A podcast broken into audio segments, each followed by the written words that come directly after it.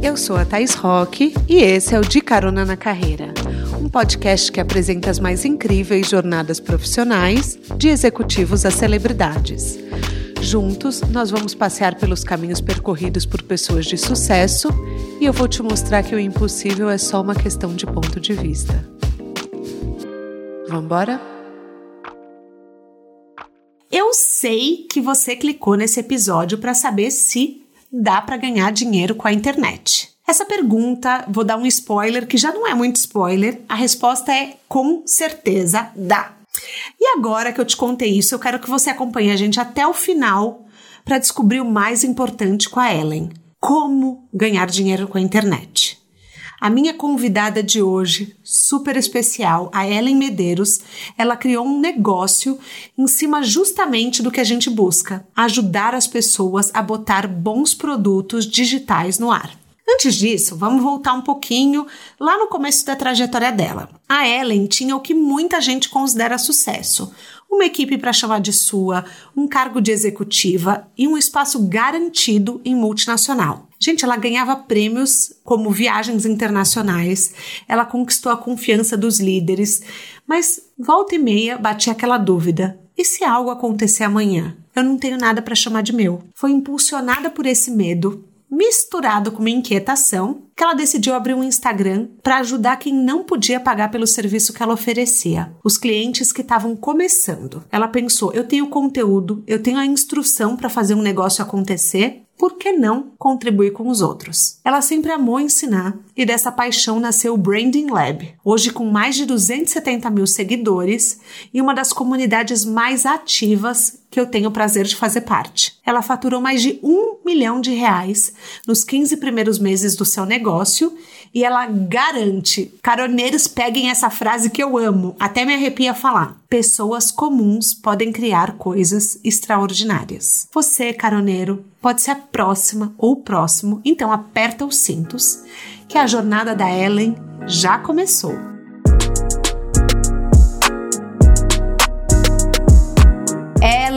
Seja bem-vinda. Que alegria ter você no De Carona na Carreira. Gente, vocês não sabem o tanto que a Ellen já mudou minha vida profissional. Oi, Thaís, maravilhosa. Muito obrigada pelo convite. Estou muito feliz de estar aqui. Eu também sou sua fã. A gente se conheceu aí nos eventos da vida e eu estou muito, muito, muito honrada de estar aqui hoje conversando com vocês nesse podcast. Ó, oh, para vocês saberem, caroneiros, a Ellen, ela abriu meus olhos para muitos caminhos profissionais. Eu tô compartilhando isso. Normalmente eu nem compartilho tantas coisas assim da minha trajetória, mas eu, quer dizer, mentira, eu compartilho sim. Inclusive vocês já sabem que eu amo a Kim Kardashian, mas eu quero dar esse toque para vocês, porque a conversa de hoje pode mudar a maneira como vocês veem o seu negócio. Então, vamos embora a pergunta, Ellen, que eu vou começar. Eu sempre gosto de começar com perguntas assim, que, que vão ajudar o caroneiro. É realmente possível faturar um milhão de reais sem um grande investimento na internet? Porque assim, eu vejo fórmulas milagrosas sendo vendidas a preço de ouro. E é totalmente diferente da sua postura. Você tem uma doçura, uma calma para ensinar sem empurrar nada pra gente. É, acho que essa é a pergunta que muita gente se faz, né? Será que eu consigo realmente sair do zero, que é como essas fórmula, fórmulas milagrosas vendem, né? Ah, do zero ao primeiro milhão, e enfim, tem todo um, um glitter em torno disso, né? Toda uma vitrine mas eu acho que a coisa mais importante que eu aprendi nessa trajetória que você só precisa ganhar os primeiros mil, dois mil, dez mil, quinze mil. E eu sou muito grata porque eu fiz essa escada, sabe? Eu não saí do zero direto para um milhão. Eu realmente pude experimentar cada degrau. Então, eu primeiro experimentei ganhar 10, ganhar 20, ganhar 40, ganhar 50 e ver que é possível. Então, que é possível realmente você ser alguém totalmente novo, você realmente criar algo totalmente do zero, você começar com zero seguidores, que foi como eu comecei, com zero seguidores, conquistar tanto o número de seguidores quanto o número de faturamento. Né, e realmente poder vivenciar cada momento, cada degrau, foi o que me trouxe essa calma e foi o que me trouxe essa certeza de que é possível. Por isso que hoje eu não gosto de prometer isso, do tipo, ah, você vai faturar X dígitos, mesmo sabendo que é possível, uhum. o que uhum. aconteceu comigo, né? Mesmo sabendo que isso é totalmente, completamente possível, eu não gosto de vender essa fórmula, porque eu acho que você precisa passar por cada etapa. Porque cada etapa, hoje, a pessoa que você é hoje, talvez ela não esteja preparada para receber um milhão de faturamento, né? Talvez realmente você não seja, não esteja preparado para isso. Mas talvez porque você vende muito conhecer o negócio, né? Criar raízes. É muito isso a sua proposta também, né? Então, assim, se solidifique primeiro, né? É, assim que eu vejo. Perfeito, é exatamente isso. Crie a base, crie a raiz para que você possa construir mesmo. E aí, isso, claro que isso vem da origem do branding, né? Porque branding é você ter essa esse chão, você ter esse solo, né? Você ter essa coisa certa, você não ficar aleatório, montando coisas aleatórias, mas sim você ter realmente um, um ponto de partida, você ser original e você poder montar uma coisa de cada vez e, e esse grande quebra-cabeça, né, te levar para o resultado maior. E fazer isso aos poucos vai te dando essa solidez, vai te dando essa. te fortifica nesse caminho, né? Para que você possa realmente construir algo maior. Eu disse na abertura uma frase que você me falou e me impactou muito, que são pessoas comuns podem construir coisas extraordinárias. Se um dia imaginava que você ajudaria tanta gente a construir histórias extraordinárias, porque eu vejo você tem até um Insta que compartilha histórias de sucesso de brand labbers, né? Que são as pessoas que, que te seguem, que te acompanham, que são seus seguidores. Você imaginava que isso ia acontecer? Não, não imaginava. Até hoje o meu pensamento sempre foi: eu quero ajudar uma única pessoa. Então, assim, se eu ajudar uma única pessoa, já valeu a pena. E eu lembro que a coisa que mais me fez feliz, assim, e eu acho que até hoje a coisa que mais me fez feliz foi porque quando eu comecei esse movimento, eu acabei inspirando muitas pessoas da minha própria família. Então, só para vocês terem uma ideia, assim, quando eu pedi demissão para criar o meu projeto, que as pessoas começaram a ver isso, é, outros colegas de trabalho é, espontaneamente foram influenciados e também criaram projetos e também estão empreendendo hoje e também abriram seus estúdios, faturaram grana com seus projetos. É, minha mãe decidiu empreender também, meu pai. Que legal! Enfim, foi assim, é, uma amiga que estava com depressão resolveu abrir um projeto também e hoje está super bem. Então, assim, eu acho que a gente procura muito influenciar pessoas de fora, mas a gente esquece de primeiro influenciar quem está perto, que é mais difícil ainda influenciar quem está perto de você. Mas quando você faz um pequeno movimento, você acaba influenciando as pessoas que estão ao seu redor.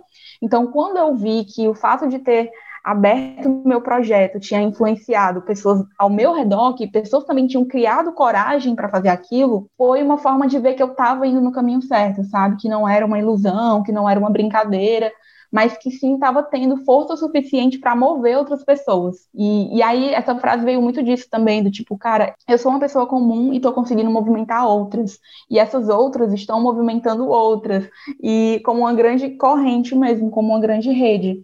E eu acredito muito nisso, porque a vida, muitas vezes, ela te, te, te maltrata, sabe? Te coloca como alguém que não tem algo a oferecer. Eu ouço isso de muita gente do tipo, ah, eu não tenho nada para oferecer, eu não tenho nada de especial, eu, ah, eu só tô aqui no meu trabalho, só faço minha parte e pronto. Quando na verdade, às vezes é nessa pessoa que se acha comum demais que tem uma coisa que iria movimentar tantas outras. E eu é... sempre busco despertar isso nos meus materiais, do tipo, você não é uma pessoa simplesmente comum, existe algo dentro de você que pode criar algo muito incrível, né? Que pode ajudar outras pessoas, que pode inspirar outras pessoas, mesmo que você ache que é comum demais para isso. É, é muito lindo, porque quando você fala isso, eu penso muito no meu trabalho também, que eu sempre falo assim, que as pessoas, vocês podem, é, a gente não precisa mudar para ser aceito. Todo mundo te, vem com alguma missão a ser cumprida. Só que às vezes eu acho que é tanta informação externa que a gente recebe de alta performance, de modelos de sucesso, dessas fórmulas que a gente está falando, que parece que sermos nós mesmos não é o bastante, né? Quantas vezes eu, Thaís, já senti Nossa, mas olha a vida de fulano, é incrível. Caramba, é, a minha vida é tão normal. E a gente esquece que a gente está vendo frações de 15 segundos escolhidas a dedo para serem mostradas, né? É como se a gente achasse errado o que a gente gosta, o jeito que a gente vive, o que a gente busca. Então, muita gente, é, por exemplo, eu, né? Um dos meus sonhos é ser uma escritora, ganhar dinheiro com os meus livros uhum. e viver bem dessa maneira. Mas muitas vezes eu me peguei achando que isso era errado, que eu deveria aparecer, que eu deveria isso, que eu deveria aquilo. Por quê? Por conta justamente dessas influências externas. E muitas vezes a gente está sonhando um sonho que não é nosso, por conta dessas influências. Exatamente! Nossa, eu concordo muito. A gente sonha sonhos que não são nossos. Por Nossa. influência externa. Então a gente olha o Instagram, olha aquela vida e diz: caramba, seria incrível ter essa vida. Será que seria incrível ter essa vida? E uma das coisas que eu até postei no Twitter, eu falei: é, o bom de assistir o documentário da Anitta é ter certeza que eu não quero ser a Anitta. Porque assim, a gente vê que ah, ela tem tudo, tem sucesso, tem fama, tem dinheiro, tem é, é, pessoas sempre ali, tem amigos, tem, tem isso, tem aquilo, é, tá na Forbes, etc. Tá, mas é essa a vida que eu quero? Será que é essa vida que, eu, que vai me fazer feliz? Será que eu pagaria esse preço de ter para ter tudo isso? Então, assim, às vezes as pessoas sonham com os sonhos que não são delas. Sim. E a gente precisa voltar um pouco e pensar o que que realmente é o meu sonho, o que que realmente eu vou me sentir feliz, o que que realmente eu vou deitar e vou dizer, caramba, hoje valeu a pena, hoje eu estou feliz com o que eu estou construindo. E pessoas comuns podem criar coisas extraordinárias justamente por isso, porque o extraordinário é aquilo que você sonha, né? Aquilo que é aquela marca, você quer criar uma marca, como é a sua marca dos sonhos, né? Como que é essa empresa dos sonhos? Ou então não é uma empresa, então é só você é, vivendo da sua arte, vivendo da sua obra, fazendo o seu trabalho de uma maneira que você acredita é, e, e se deixando influenciar menos pelas vozes externas e mais pela voz interior, né, que a gente tem. Os caroneiros já devem estar loucos para seguir você. Então, eu já quero falar logo as suas redes sociais para todo mundo acompanhar a sua jornada. Você quer dizer quais são, Ellen? É arroba branding.lab e, e arroba Ellen com E, dois L's, Medeiros com dois Ds. Tá, perfeito. Eu vou colocar o link também no descritivo do podcast. As minhas você já sabe. É arroba Rock, lá eu falo sobre consultoria de carreira, falo sobre assuntos úteis, às vezes inúteis, passo alguns exercícios, eu aprendo, ensino todos os dias e vou nessa evolução para compartilhar o meu melhor e e evoluindo dia a dia com essa troca. Eu também quero convidar vocês para compartilhar esse podcast com todas as pessoas que sonham em abrir o próprio projeto, em abrir, em montar o próprio sonho, que tem aquela ideia de eu sou uma pessoa comum. Manda para ela lembrar que ela é uma pessoa que pode criar algo extraordinário.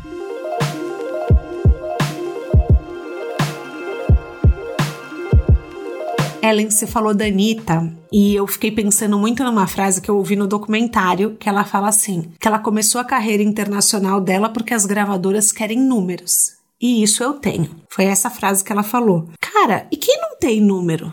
Como motivar quem está começando do zero? Porque o seu público é muito pequeno empreendedor, né? Que geralmente não vai ter esses números para oferecer. Sim, com certeza. Mas essa frase dela é muito verdadeira, né? Tanto gente, o mundo é assim. Então, ao invés da gente ir contra, a gente precisa buscar alinhar o nosso trabalho, o nosso caminho de vida, o que a gente espera, com o que o mundo também exige que a gente tenha. E uhum. essa era uma visão também que eu tive desde o começo e uma preocupação, justamente pelo que Thaís falou. Eu trabalhava, eu era gerente de marketing, eu tinha a minha presença nas redes sociais, mas para compartilhar meu dia a dia, eu não tinha um posicionamento digital, eu não tinha números interessados no meu conteúdo, nada do que eu tenho hoje eu tinha. Então, eu realmente comecei o meu projeto do zero para é, criar conteúdo ali e atrair pessoas interessadas naquele conteúdo e também para me posicionar. Então, desde o começo eu sabia, eu precisava ter números para que as pessoas me vissem como autoridade nessa área que eu buscava, que era uhum. branding. Então, eu anotei realmente de maneira muito intencional, o meu caderno até hoje está aqui, que eu queria ser vista como uma referência nessa área, nesse assunto, que quando as pessoas vissem essa palavra, elas lembrassem de mim. E para isso, eu, eu precisaria ter sim números, ter uma repercussão, né? Ter visibilidade. Então, mas eu sabia que isso iria demorar. Tanto que é, uma da, um dos valores inegociáveis da minha marca, do Branding Lab, é, é diversão na jornada, porque eu sabia que ia demorar. E até hoje eu sei que eu nem comecei ainda a jornada. Gente, mas assim, não demorou nada para você? Como assim? Não, foi em 15 meses, não foi? Que o negócio, tipo, você imaginava que podia demorar. Acabou rolando, né? Sim, sim, total. Assim, eu fui 100% consciente de que iria demorar e de que era um jogo de longo prazo, porque não é normal, tá, gente? Eu quero deixar bem claro que não é normal você, em 15 meses, você atingir mais de 270 mil seguidores. Isso não é normal, é uma exceção, sim.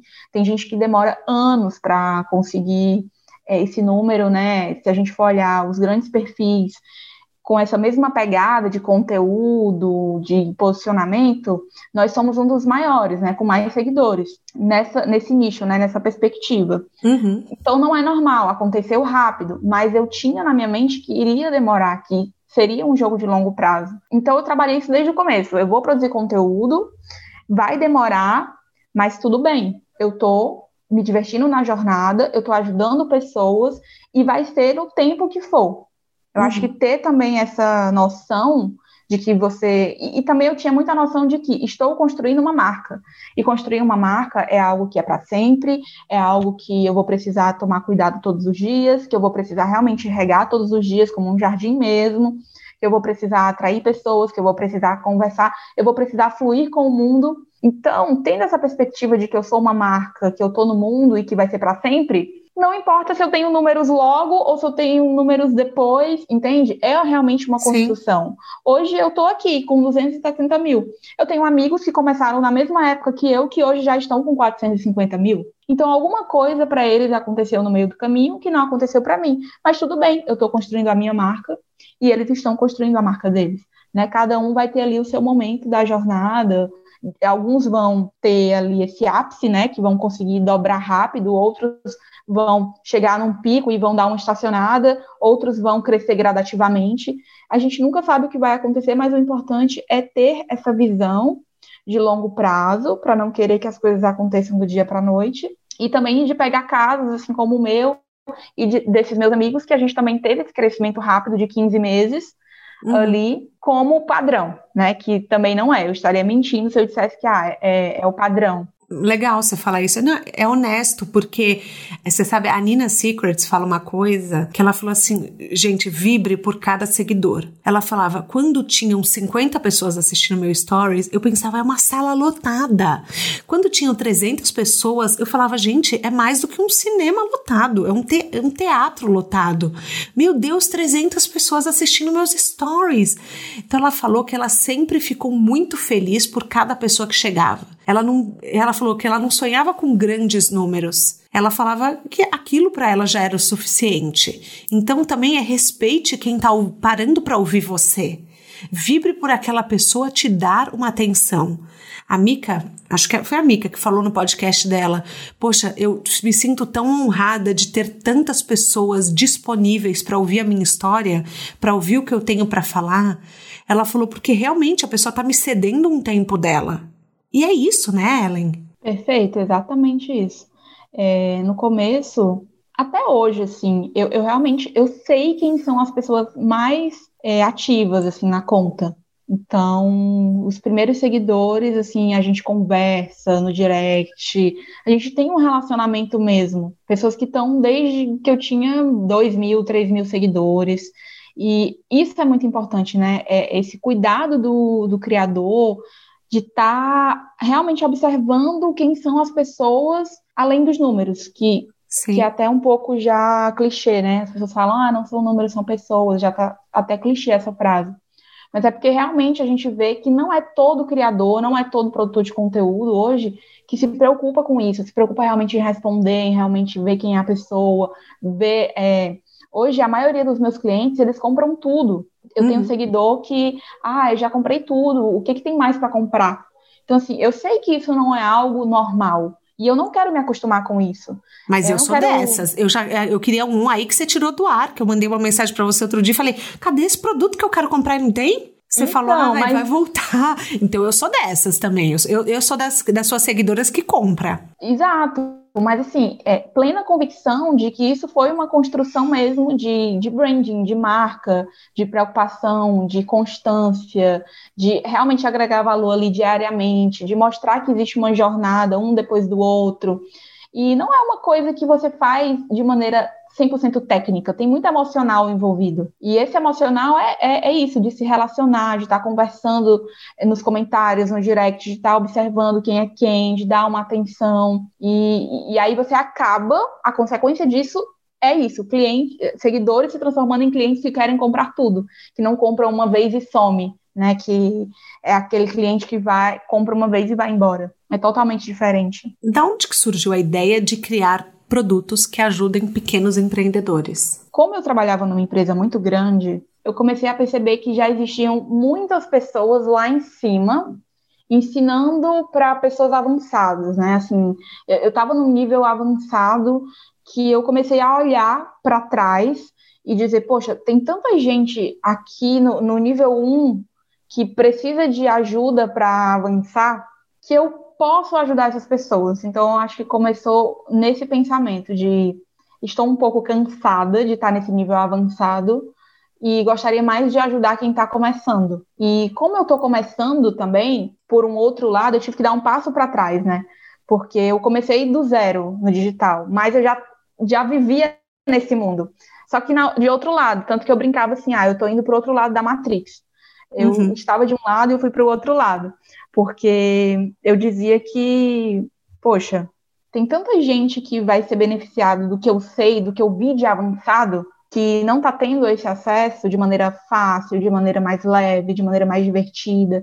Porque eu olhava todos os conteúdos de branding e eu dizia, cara, é, isso não está fácil de entender, isso está complexo, isso está parecendo difícil demais, está parecendo para quem tem dinheiro, para quem é empresa grande, e não é, branding é para todo mundo. Eu preciso tornar isso acessível e falar isso com uma outra linguagem. Sim, eu, eu sinto isso. Você, fa você faz é, comparações com cultura pop, você, você fala o porquê que essa estratégia deu certo, porque você faz várias coisas com filme, com, com documentários, você pega frases é, que saíram de atrizes, por exemplo, Mônica Martelli, que eu vi outro dia no seu Insta. Você traz muito pro para o mundo real, né? Isso. E isso era também uma dificuldade que eu sentia quando eu estava estudando, quando eu comecei a estudar mais a fundo, né? Que eu resolvi realmente focar nesse tema, eu vi que era tudo muito nebuloso, muito difícil de entender, assim. E, e aí eu percebi, branding está em todo lugar, está acontecendo o tempo inteiro, está ao nosso redor, as marcas estão fazendo isso o tempo inteiro mas não tem ninguém explicando é, de maneira que dê para entender, que uma, uma pessoa totalmente leiga entenda o que, que é. E aí eu disse, então eu vou ser essa pessoa que vai pegar o que está acontecendo, vou mostrar a visão, e uhum. aí sim as pessoas vão entender. E, e, deu muito certo, vem dando muito certo, eu recebo muito feedback de gente dizendo que finalmente entendeu o que, que é, finalmente está conseguindo é, relacionar com os seus planos. E aí eu misturo também com um pouco de mentalidade, porque eu acredito que você só consegue construir uma marca mesmo forte se você tiver uma mentalidade bem alinhada com o que você quer. Você precisa ter muita inteligência emocional no meio do caminho. E aí eu trago também essa mistura, né? Eu não falo de marca pessoal propriamente dita, eu gosto de falar é, da marca na perspectiva de universo, né, marcas corporativas, mas uhum. também trazendo é, para esse caso da pessoa comum. Se eu sou alguém comum, eu quero construir uma marca online, o que, que eu preciso fazer, qual é o caminho que eu preciso seguir, o que, que eu preciso entender, o que, que as marcas estão fazendo no mundo para que eu possa pegar aquilo e trazer para mim. Então, eu peguei muito dos meus próprios ensinamentos ali, de coisas que eu entendia, e coloquei no Branding Lab. Uhum. Né? E foi meio que uma comprovação de que funciona. Sim, tudo que você ensina, de certa forma, você sabe que funciona. Isso, exatamente. Eu me preocupo muito em testar antes e depois ensinar para as pessoas, né? Eu não, não faço nada que eu não tenha experimentado antes, que eu não tenha testado antes, que eu não tenha recebido feedbacks antes e coloque nos livros, por exemplo. Né? Então, tudo que está no livro, nos livros, são de feedback, são de outras experiências, de outras marcas que eu já ajudei. Eu coloco lá e aí eu colho os feedbacks, vejo o que funciona e vou melhorando cada vez mais. Hoje todo mundo que tem rede social é uma marca? Ou dá para ter só para ter um perfil profissional e um pessoal? Dá para você ter os dois, mas nem uhum. todo mundo que tem uma rede social é uma marca, definitivamente.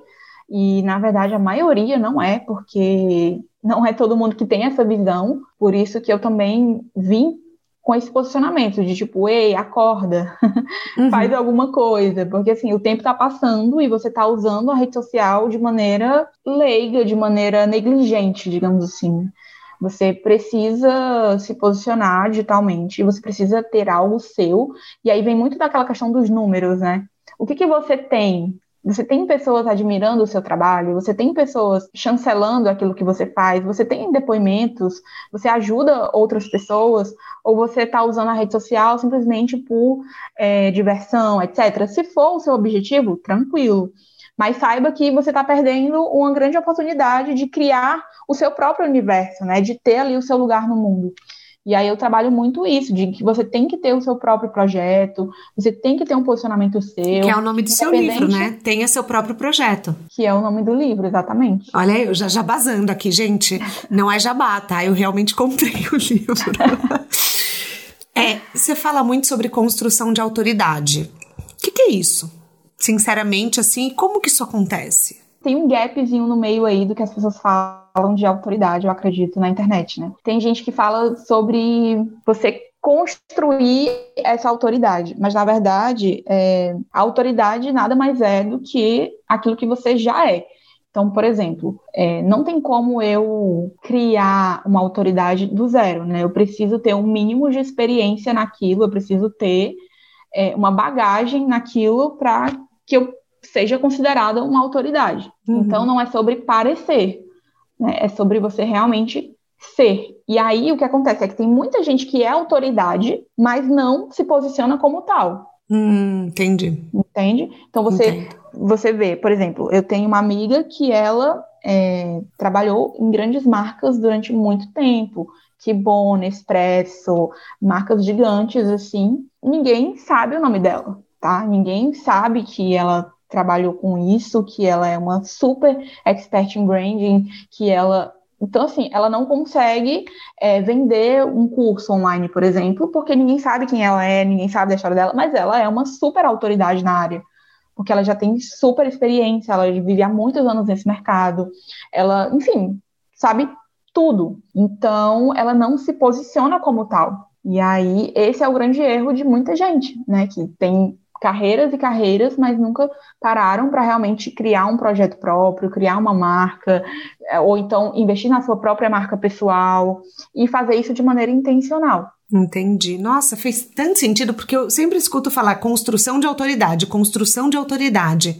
E, na verdade, é posicionar o seu conhecimento, traduzindo assim. Exatamente, Entendi. porque assim, eu já vi é, é, gente vendendo, falando, né, é, criando conteúdo sobre, ah, para você ser uma autoridade, você precisa fazer tal coisa, como se fosse um teatro que você vai criar para construir uma autoridade. Eu não acredito nisso, tá? Eu acredito que você tem uma expertise, você tem uma história, você tem uma carreira, mas você ainda não posicionou aquilo como tal. Então, assim, para você poder virar esse jogo, né, você subir esse degrau, você precisa pegar tudo aquilo que você sabe, pegar a tua experiência, pegar toda a tua bagagem, você empacotar aquilo e você realmente estruturar o seu posicionamento.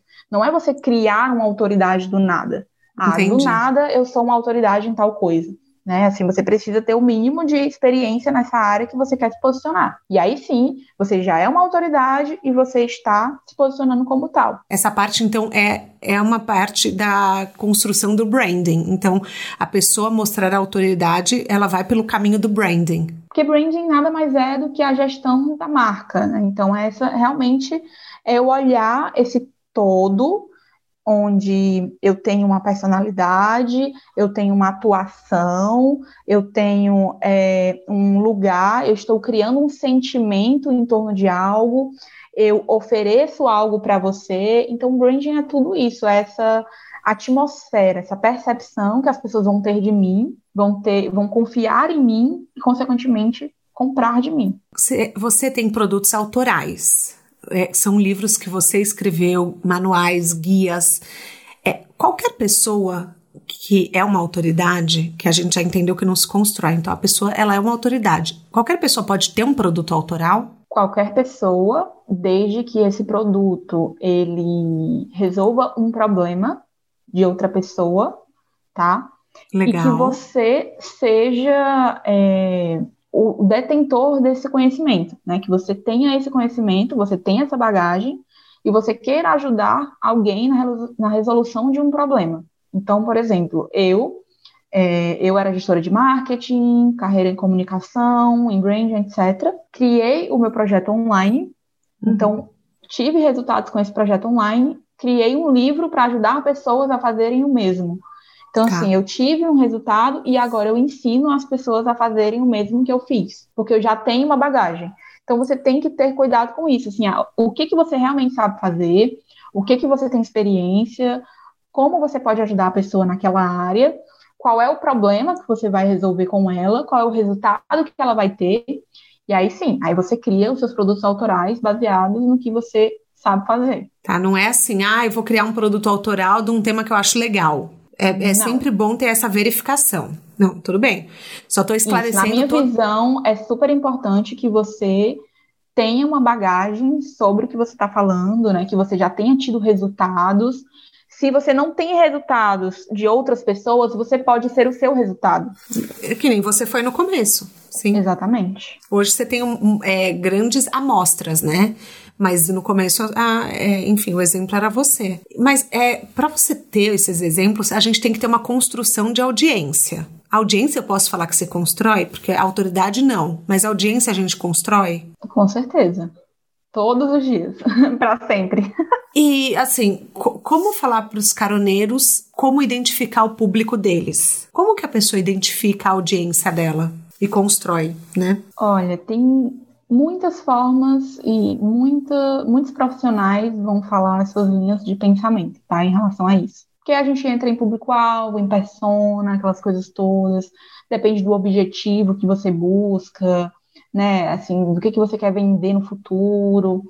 Tem muitas linhas aí que você pode seguir, mas eu acredito que você é a sua melhor persona, tá? Você é o seu melhor exemplo, você é o seu melhor público. E o que, que eu quero dizer com isso? O, ideal é que o seu público ele seja muito parecido com você. O seu público ele precisa olhar para você e se identificar com quem você é, com a sua história, com o lugar que você chegou e querer ir para esse lugar, querer ser seu amigo, querer conversar com você, se inspirar em você. Então, tanto que, assim, só para vocês terem uma ideia, e, e, quando eu falo isso, muita gente se choca, assim. Eu nunca preenchi uma ferramenta de persona para o Brand Lab, nunca. Porque eu sempre tive isso muito certo, assim, que as pessoas que vão chegar, elas vão ser atraídas pela minha história, pelo meu jeito de se comunicar, pela, pelo que eu ofereço de valor, pelos valores inegociáveis que eu defini desde o começo, que são muito claros, e por, por, por esse convite dessa jornada que eu faço. Então, assim, é, não é a idade dela, não é a cor dela, não é onde ela mora, não é, sabe, não é nada disso. Não é se ela gosta de música X, Y, Z, não é. É se ela se identifica com a minha história, se ela se inspira em quem eu sou, no que eu acredito. Então, é, é muito mais sobre o que nós dois acreditamos, uhum. o que uhum. inspira nós dois, né, eu e o público, e que dá match. Então, eu sempre foco muito nisso, assim, como eu posso é, ser cada vez mais inspiradora para o meu público. E é esse público que, que eu quero que fique comigo.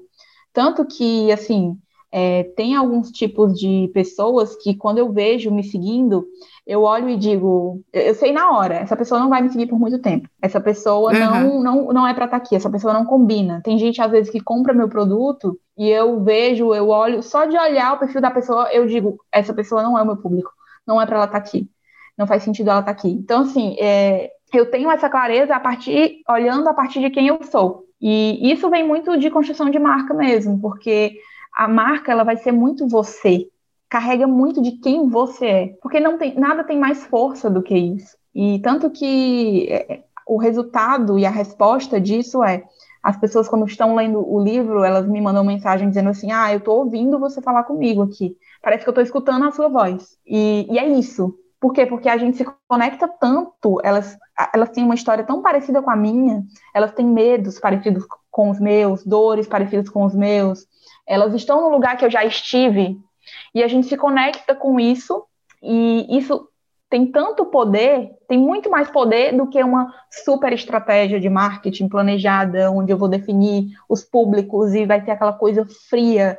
Não é nada disso, é muito mais sobre realmente conexão através do propósito, através da personalidade, através da inspiração que a gente passa todo dia através do perfil. Caroneiros, essa resposta, essa aula de resposta já manda para todo mundo que quer criar conteúdo, hein? Né? Porque esse episódio todo vai ser um assim, vai ser para você ouvir e reouvir e reouvir. Eu, recebo às vezes as mensagens dos caroneiros falando: "Eu escutei esse episódio duas vezes". Bom, o da Ellen vocês vão escutar três, pelo visto, né? Porque, nossa senhora, até eu tô repensando tudo aqui. Na minha cabeça tá falando, ah, por isso que eu me sinto tão confortável em falar de Kardashians, por isso que eu me sinto. Porque eu falo, gente, isso não me define. Isso só mostra para as pessoas o meu lado humano. Quem sou eu? Uhum. Quem se conectar, fica. No começo, você pode até montar realmente. É, personagem é uma palavra meio forte, né? Mas você pode até se vestir de um jeito que dizem que você deve se vestir, você pode gravar um vídeo do jeito que dizem para gravar o vídeo. Você pode, você pode ter resultados fazendo isso, você pode. Mas gente, durante a caminhada isso vai ficando tão pesado, vira um fardo o personagem, né? Exatamente, assim, se não é você, você pode ter resultado, você pode e você vai ter, porque existem sim é, diversas técnicas de engajamento, de imagem, existe, isso é fato. Agora, você tem que pensar qual é o preço que você vai querer pagar de mudar uhum. quem você é por isso, entende? Então, assim, se a gente está pensando em diversão na jornada, né? Se a gente está pensando em longo prazo, em construir uma marca, construir um projeto, posicionar digital, vender os nossos produtos autorais, ganhar dinheiro, ter liberdade, como que a gente vai é, se tornar prisioneiro de regras, né? É, procurar um público que de repente não é um público ideal para você, de repente você vai muito mais sofrer do que se divertir fazendo o que você gosta, em troca uhum. de ter um público ali que vai pagar por algo. Não é tão mais maravilhoso você ir devagar, você encontrar pessoas que confiam em você, que vão comprar de você, que você não vai precisar se matar sendo um personagem usando uma roupa XYZ gravando XYZ simplesmente porque te disseram que você tem que fazer isso. Não, e você ter medo de encontrar as pessoas na rua e das pessoas, tipo, verem que você não tá no personagem, né? Isso, total. Vai ficando muito, muito, muito pesado isso. E, eu acho que essa é um pouco da minha luta, assim, né, entre aspas.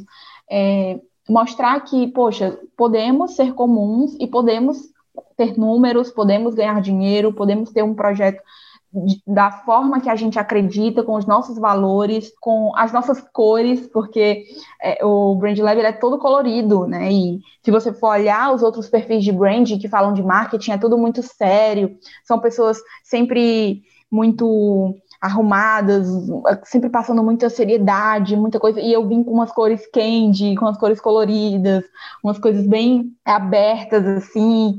E isso meio que quebrou também na época, deu um choque também, assim, de falar desse assunto dessa forma, sabe? E às vezes a gente tá tão no meio que a gente não consegue enxergar. A gente acha que tem que fazer do jeito que tá todo mundo fazendo. E quando eu comecei a falar de branding e trouxe essas cores abertas, esses candy colors, essas coisas mais assim, é, todo mundo ficou curioso, assim. Eu, eu, também despertei fúria em algumas pessoas do meio. Ah, é, no começo. Gente, é branding. Branding é exatamente isso. Recebi críticas valendo, assim, de pessoas de anos no mercado de branding que realmente se incomodaram com a minha presença. Mas só para vocês verem como é, naturalmente o mundo ele te coloca nessa, nessa caixinha onde todo mundo tem que seguir uma regra e se você foge você tá machucando, né? Você tá quebrando ali, você não é bem-vindo. Isso aconteceu.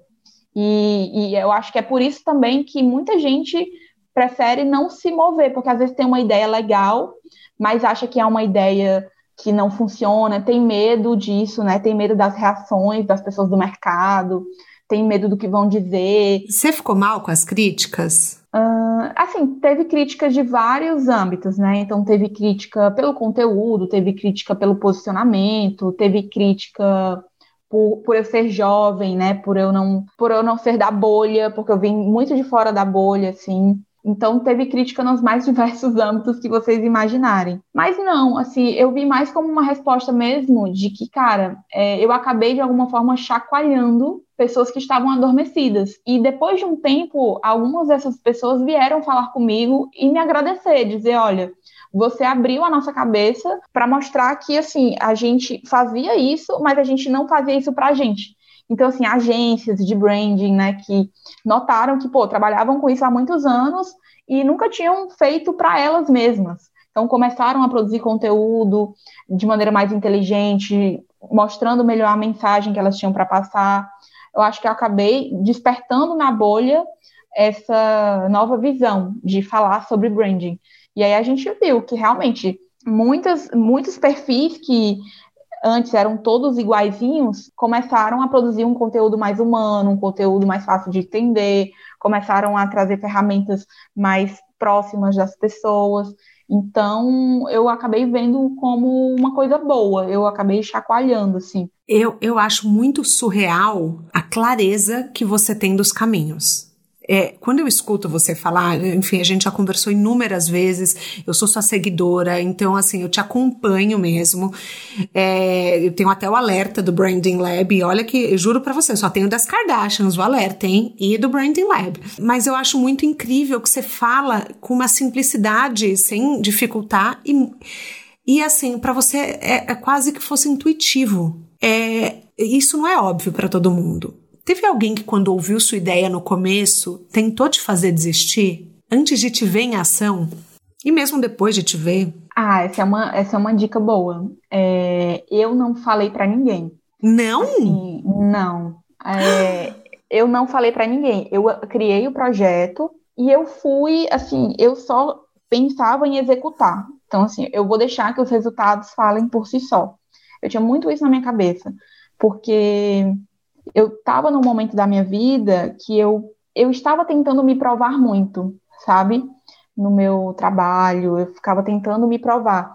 Então, ah, olha, olha isso que eu fiz, é, sabe? Meio que buscando aprovação. Uhum. E, e aí eu falei, eu não vou mais fazer isso, eu não vou mais buscar aprovação, eu vou criar é, a minha marca, eu vou fazer o que eu tenho que fazer e eu vou deixar que os resultados falem por si só. E aí eu não compartilhei com ninguém. E eu acho que isso também acabou gerando aquele efeito que eu falei para vocês no começo, das pessoas se inspirarem no que eu estava fazendo. Porque como eu não estava fazendo propaganda, tipo assim, ah, olha o que eu vou fazer, olha isso, eu, eu falei menos e fiz mais. Sim. E é até, tem até uma frase do Walt Disney que ele fala: é, o primeiro passo é parar de falar e começar a fazer. Ah, já caiu umas fichas aqui para mim agora. E eu fiz exatamente essa frase do Walt Disney. Eu disse: quer saber? Eu vou parar de falar que eu vou fazer isso, que eu vou fazer aquilo, que eu vou criar uma marca, que eu vou não sei o que, criar um perfil. Eu não vou falar nada, eu vou simplesmente fazer. Então eu coloquei no ar, eu comecei a produzir conteúdo todo dia, eu, eu escolhi as minhas cores, eu defini os meus valores, eu fiz tudo isso é, de maneira consistente todo dia e as pessoas foram vendo. Então, assim, é, eu não tava blá, blá, blá, sabe? Elas viam que eu estava trabalhando, eu estava fazendo aquilo. E, e, eu acho que esse foi um ponto muito importante, assim, porque o que eu ouvi na época, que foi a minha transição de, de problemáticas, assim, foi mais de, ah, você vai largar o seu emprego que é seguro para empreender no digital. E aí começou, né? Família, amigos, é, é, colegas de trabalho, como que você vai fazer isso? Você é louca e tal. Era mais no sentido de largar uma coisa segura para empreender no digital mas não de falar do projeto em si, que o projeto não ia dar certo, não. Uhum. É, o pessoal achava que eu ia sair para montar minha agência, então, ah, você vai sair para montar uma agência, e eu dizia, de jeito nenhum, eu não vou montar uma agência, eu vou para a internet mesmo, vou me posicionar e eu vou ajudar pessoas. Então eu tinha essa clareza desde o começo, de que eu não seria uma agência, de que eu não iria prestar serviço, de que eu não iria atender individual, assim, né, de passar, de trocar meu tempo por dinheiro, porque eu não uhum. queria mais isso, já eram anos trocando tempo por dinheiro. Sim. Eu precisava realmente criar uma marca que me desse essa liberdade de tempo, que me fizesse é, ter a liberdade de horário e ao mesmo tempo ganhar bem. E eu sabia que se eu fizesse atendimento individual, que se eu abrisse uma agência, eu ia trocar seis por meia dúzia. Eu ia voltar a ser aquela pessoa louca do mundo corporativo que eu era, e não era mesmo essa a minha ideia. Mas eu tinha isso claro desde o começo.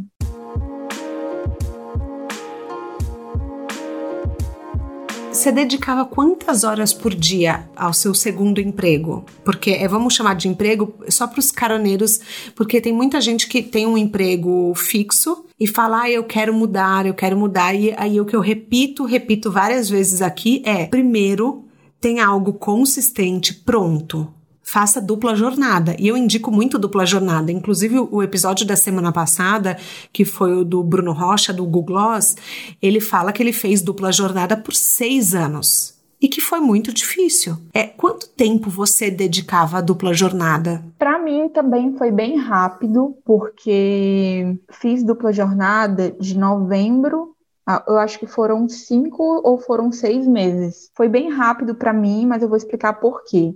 Primeiro, porque, como eu tinha sete anos de emprego, eu sabia que se eu saísse, eu iria ter uma boa rescisão, uhum. eu iria ter seguro-desemprego, eu iria ter. E aí eu já tinha uma poupança. Então, assim, eu já estava me programando, né? Eu já tinha, assim, é, esse benefício de ter uma grana ali.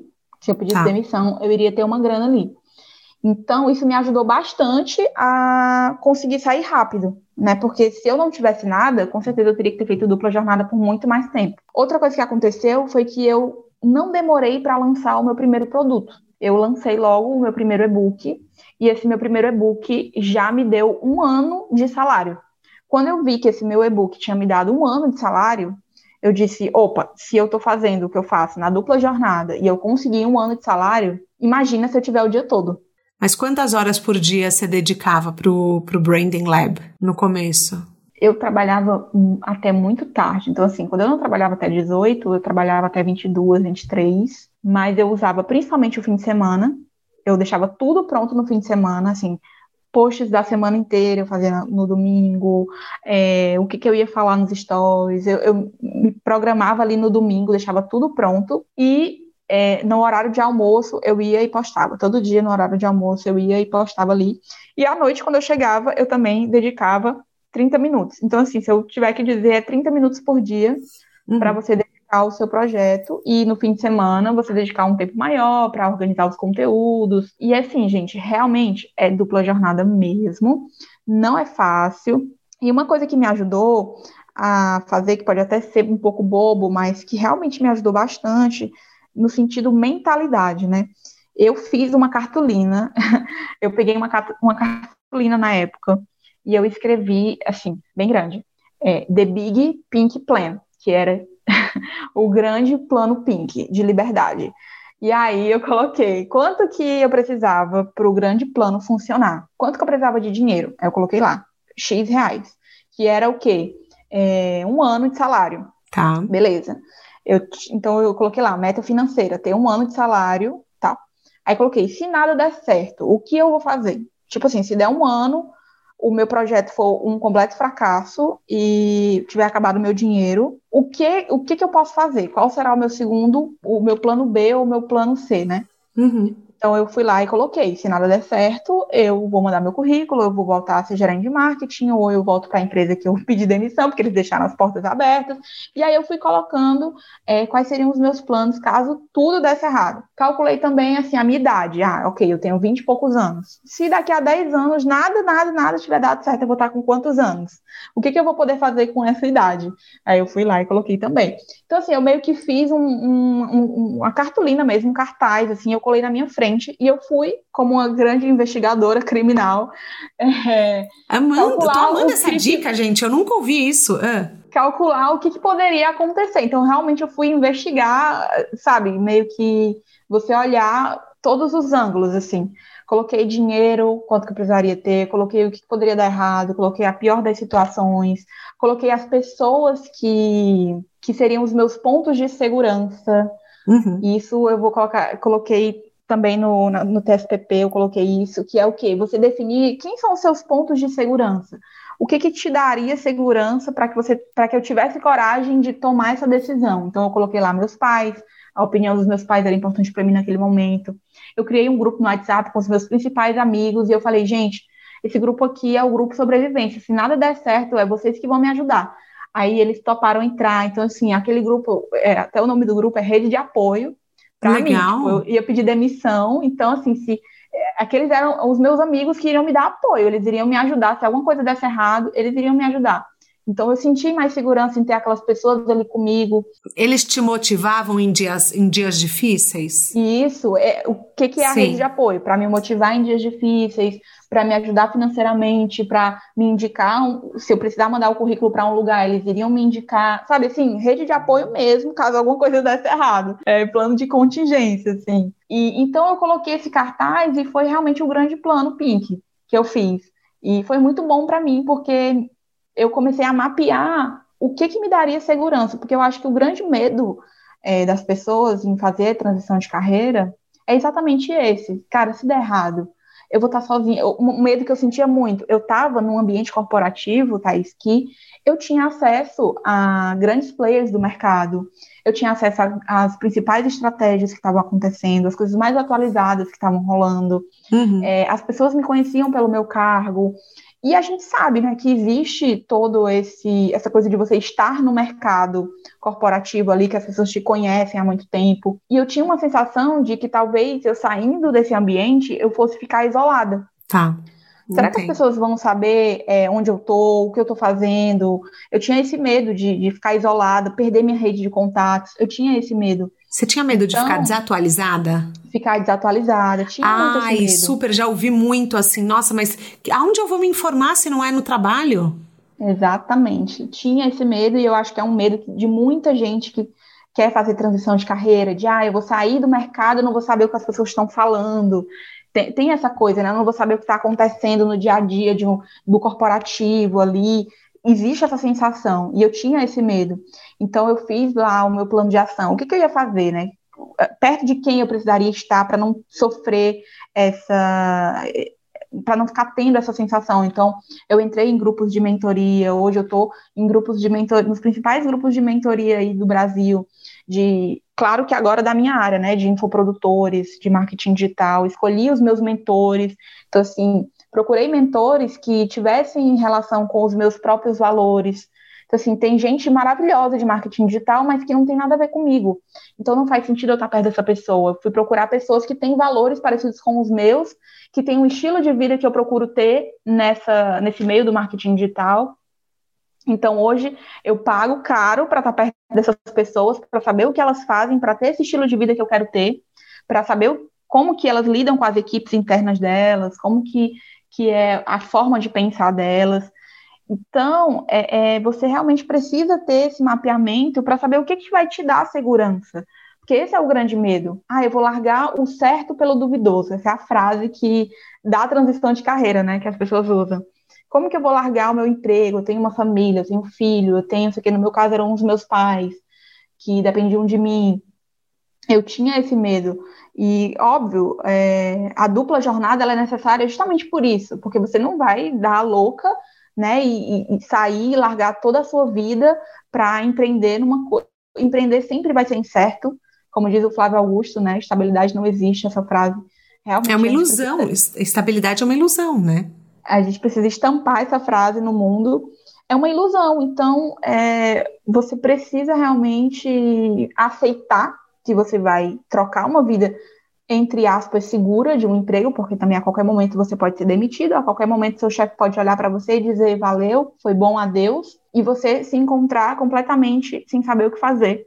Uma amiga minha, que hoje é empreendedora também, trabalhou 19 anos como engenheira numa empresa e do dia para noite, literalmente, chegaram para ela e disseram valeu, foi bom, adeus, e ela sentou no carro desesperada sem saber o que fazer. porque não tinha se posicionado, enfim, não tinha feito tudo isso aqui que a gente está falando. Uhum.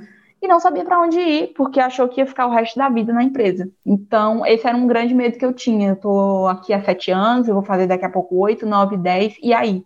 Se alguma coisa acontecer, né? Quem será Ellen no mundo, né? Quem será Ellen no, no jogo da vida? E por isso estamos aqui hoje. Tem aquele ditado, quem vê close não vê corre. Qual que você acha que é o, o erro mais comum de quem está começando? Que, que, as pessoas não têm ideia que acontece. Enfim, que só, a gente só vê o glamour de depois que deu certo. Qual que você podia compartilhar que foi uma coisa que as pessoas não têm ideia, mas que deu muito trabalho? Você ter a constância independente dos seus sentimentos. Maravilhoso esse! Muito bom! Muito bom! Uh. Eu acho que é isso, assim, porque. Total, porque tem dias que você não tá afim de postar, tem dias que você não tá afim de aparecer, tem dias que você não tá afim de escrever.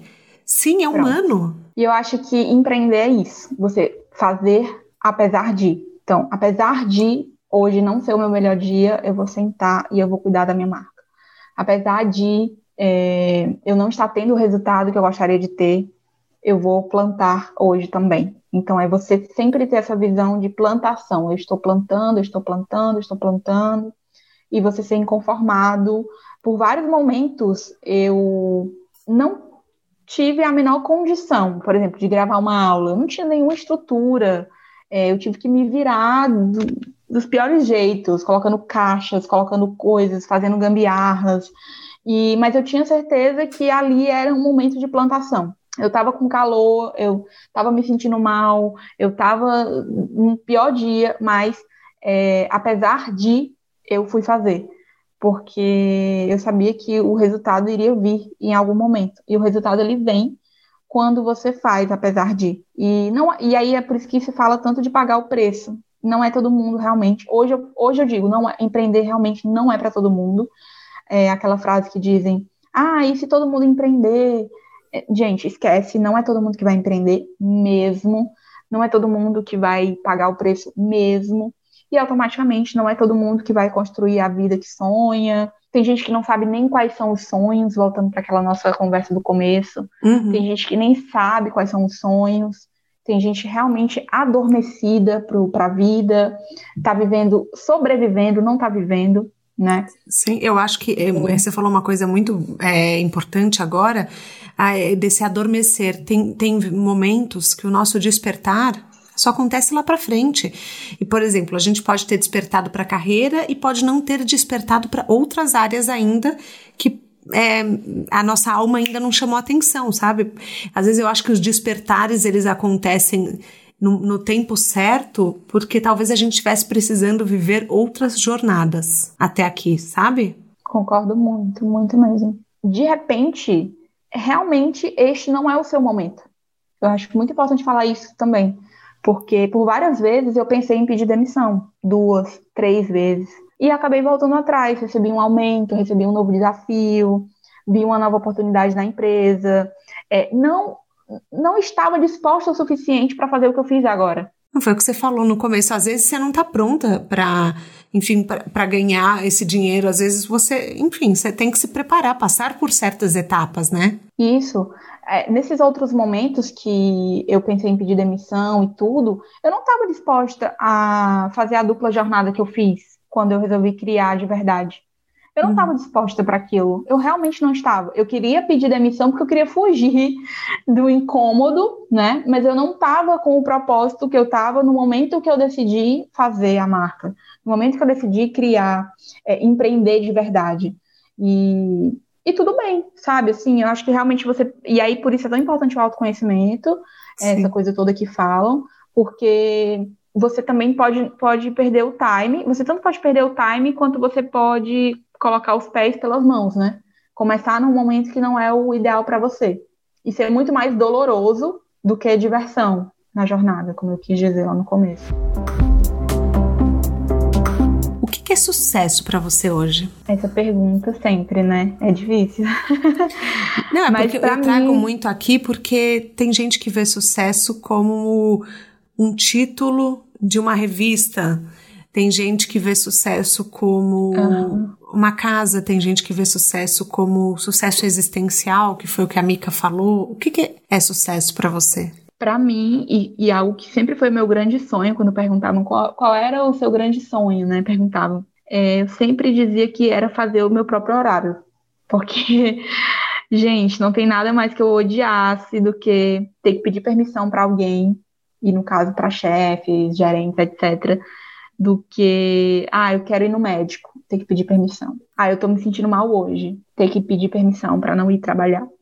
Sabe, não, eu odiava assim com todas as minhas forças. Então, hoje poder acordar, decidir que horas que eu vou trabalhar, se eu vou trabalhar às sete, oito, nove, da manhã, da noite, se eu sabe, poder fazer, se eu vou viajar tal dia e não ter que pedir permissão para ninguém, poder ir lá, marcar a viagem e viajar e poder fazer as minhas próprias coisas. Esse para mim é o ápice do sucesso, é eu poder estar em qualquer lugar, poder trabalhar de qualquer lugar, poder fazer e aí viver nos próprios termos, como dizem, né? Uhum. Eu poder realmente viver nos meus próprios termos, decidir a hora que eu vou fazer tal coisa, não não ser prisioneira, porque eu acho que esse, isso é o que resume como eu me sentia é, prisioneira dentro de um escritório, ter que bater ponto, 8 às 18, você ter que. É, uma coisa que me matava, assim, era ter que justificar porque que eu faltei, eu estava me sentindo mal e nem sempre as pessoas acreditam, né, que você realmente está se sentindo mal. Sim. E fica aquele clima de, ah, você faltou e você vai ter que repor essas horas e você está literalmente vendendo as suas horas de vida e nossa, e aquilo vai escorregando isso. pelas suas mãos. E eu olhava pela janela e eu não via o sol. E isso me, me revoltava de verdade. Assim, eu dizia, gente, eu não sei que horas são. Eu não sei se é se é meio-dia, se é uma hora, duas, três, quatro, cinco da tarde. Eu não vejo o sol. Eu tô aqui presa nessa janela desse prédio gigante. E, e aí isso foi aos poucos matando, assim, sabe? Realmente por dentro até que eu disse: não, eu preciso dessa liberdade, eu preciso da minha vida, é, o tempo está passando, eu não sei até quando eu vou viver. e foi ficando bem profunda, assim, a, a Sim, interna. É existencial, total. A gente tem um quadro aqui que chama Pneu Furado, que eu pergunto assim, eu acredito que toda jornada, toda estrada, toda viagem tem um pneu furado, que é um erro que a gente teve só que, que ensinou algo que nenhuma escola ensinaria. Qual que você considera que foi o seu pneu furado? Foi um lançamento que eu me comprometi a fazer. Na verdade, eu prometi uma coisa que eu sabia que eu não ia conseguir cumprir. Você sabia ou você, tipo, imaginava? Sei lá. É, você falava, não, mas vai dar, vai dar. É, eu imaginava uhum. que eu acreditava que eu iria conseguir, mas no fundo eu sabia que não. Tá. Só que o que, que aconteceu? Por que, que eu aceitei? Porque eu não sabia dizer não. Entendi. O meu perfil, a minha personalidade, e aí para quem estuda também é, o lance de autoconhecimento, de enneagrama, etc., de DISC, né? Talvez tenha alguém que entenda. O meu perfil ele é o estável. Então, os estáveis eles têm bastante dificuldade em se posicionar, em dizer não, em realmente ter uma, uma um posicionamento mais firme, né? Uhum. A gente sempre acha que ah, vai dar, a gente sempre quer ser ali o diplomático, a gente sempre quer agradar, então a gente sente essa dificuldade.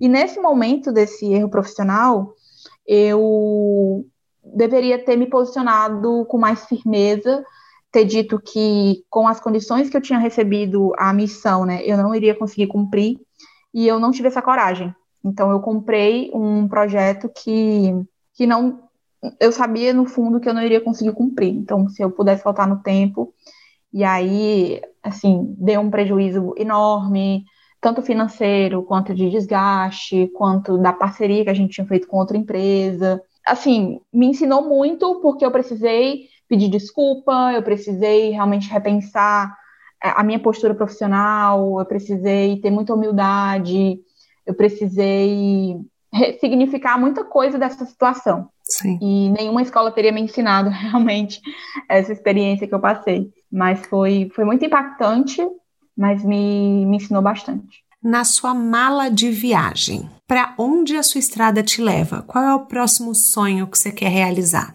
Ou futuro profissional, alguma coisa que você possa compartilhar com a gente? Tá, ah, é assim, eu quero muito construir um aplicativo, Branding Lab, né? Então, assim, a gente já está estudando isso. Eu quero que seja um espaço bem diferente. Isso, obviamente, traz vários desafios que muitas vezes a gente pensa não ser possível, né? Mas eu espero construir esse aplicativo para a gente poder crescer a marca mesmo, para poder ter os nossos próprios usuários, né? Assim, ter pessoas é, fechadas com a gente, para que a gente não dependa 100% de Instagram, enfim, consiga ter pessoas ali apaixonadas, cada vez mais apaixonadas pela marca. Uhum. Então, um sonho mesmo que eu tenho é realmente ser uma marca bem posicionada, ser uma marca que tem fãs. Eu acho que eu trabalho todo dia para isso, para ter pessoas mesmo apaixonadas pela ideia da marca. E não por mim, que eu acho que é uma coisa também que eu vejo muito na internet, né? Pessoas querendo pessoas apaixonadas por elas. Eu não Sim. quero pessoas apaixonadas por mim, eu quero apaixonadas pela ideia da marca, pelo propósito, pelo que eu trago, por essa mensagem, não pelo mensageiro, mas pela mensagem. Eu acho que isso é o mais importante, né? Uhum. Então, esse é o meu grande sonho: é ter uma marca com fãs, pessoas realmente fechadas com a marca, e construir um aplicativo que, que me dê mais liberdade e não dependa tanto de Instagram e a gente possa criar o nosso próprio universo aqui, mesmo que pequeno. E eu não quero ser tão, como é que eu digo, não quero ser tão ambiciosa nesse momento, mesmo que pequeno, mas eu quero ter uma comunidade forte. Isso eu sempre quis e trabalho para isso. Por último, um livro, um filme ou um documentário, um TED Talk que mudaram a sua vida ou a sua visão de mundo, não precisa ser relacionado à carreira que você quer compartilhar? O primeiro que vem à sua mente. Vou indicar dois, tá? Que é tanto o livro quanto o documentário. As Sete Leis Espirituais do Sucesso. Legal, de Pat Tem livro e tem documentário. Amo, assim, descobrir sobre a lei do potencial puro mudou muita coisa, assim, realmente. Quando eu entendi sobre potencial puro, eu entendi de fato que assim tá tudo bem não ser as expectativas das outras pessoas e que eu preciso focar no que é o caminho do meu próprio potencial puro. E, o li e outro livro é O Campo de Batalha da Mente, da Joyce Meyer. É um livro cristão, porque eu sou cristã, mas é um livro que fala muito sobre esse campo de batalha que ocorre na nossa mente, que é, é uma mente que sempre está buscando é, levar a gente para um lado errado, para um lado negativo. E, e, esse livro ele fala muito sobre você ressignificar é, os seus pensamentos, os seus comportamentos, porque a partir disso toda a sua vida vai ressignificando também, né? Vai se reajustando ali de acordo com a sua mentalidade. E no final, no final, a gente pode ir, a gente pode voltar, a gente pode falar de técnica, a gente pode falar de profissão, a gente pode falar de experiência, a gente pode falar de conexão, Pode ir, pode voltar. No final, tudo é sobre mentalidade. Tudo é sobre como você realmente acredita que você, o que você acredita, né, que é capaz de fazer, a sua autoestima, a sua confiança nas suas ideias, nas suas conexões corretas, nos seus valores. Se a gente olhar para a história da humanidade, vai, vão existir técnicas, ferramentas, tudo, né? Estratégias, tudo lindo. Mas no final, ninguém consegue executar se não tiver uma mentalidade bem alinhada, uma mentalidade correta, uma mentalidade de, de, é, de sucesso mesmo. E o nosso natural, a nossa inclinação é uma inclinação pessimista, é uma inclinação de medo, é uma inclinação de rejeição, é uma inclinação de de vítima, essa é a nossa inclinação natural. E o que a gente precisa lutar é para mudar essa inclinação, para sermos pessoas autoconfiantes, pessoas que têm uma perspectiva de vida, que têm sonhos, né, que têm valores, que têm verdade, que quer compartilhar com o outro. E eu acho que essa, no final, é a nossa luta mesmo. É olhar realmente o lado bom e mudar a nossa mentalidade para construir coisas extraordinárias, como eu falei lá também no começo. Maravilhoso. A gente chega ao fim da nossa carona com a Ellen, que eu considero um exemplo de criação de produtos autorais e tá cheio de dica pra gente colocar em ação. O episódio de hoje é, é uma aula, assim, algumas vezes eu falo isso e hoje com certeza é, é pra gente ouvir, reouvir, anotar e comprar os produtos da Ellen.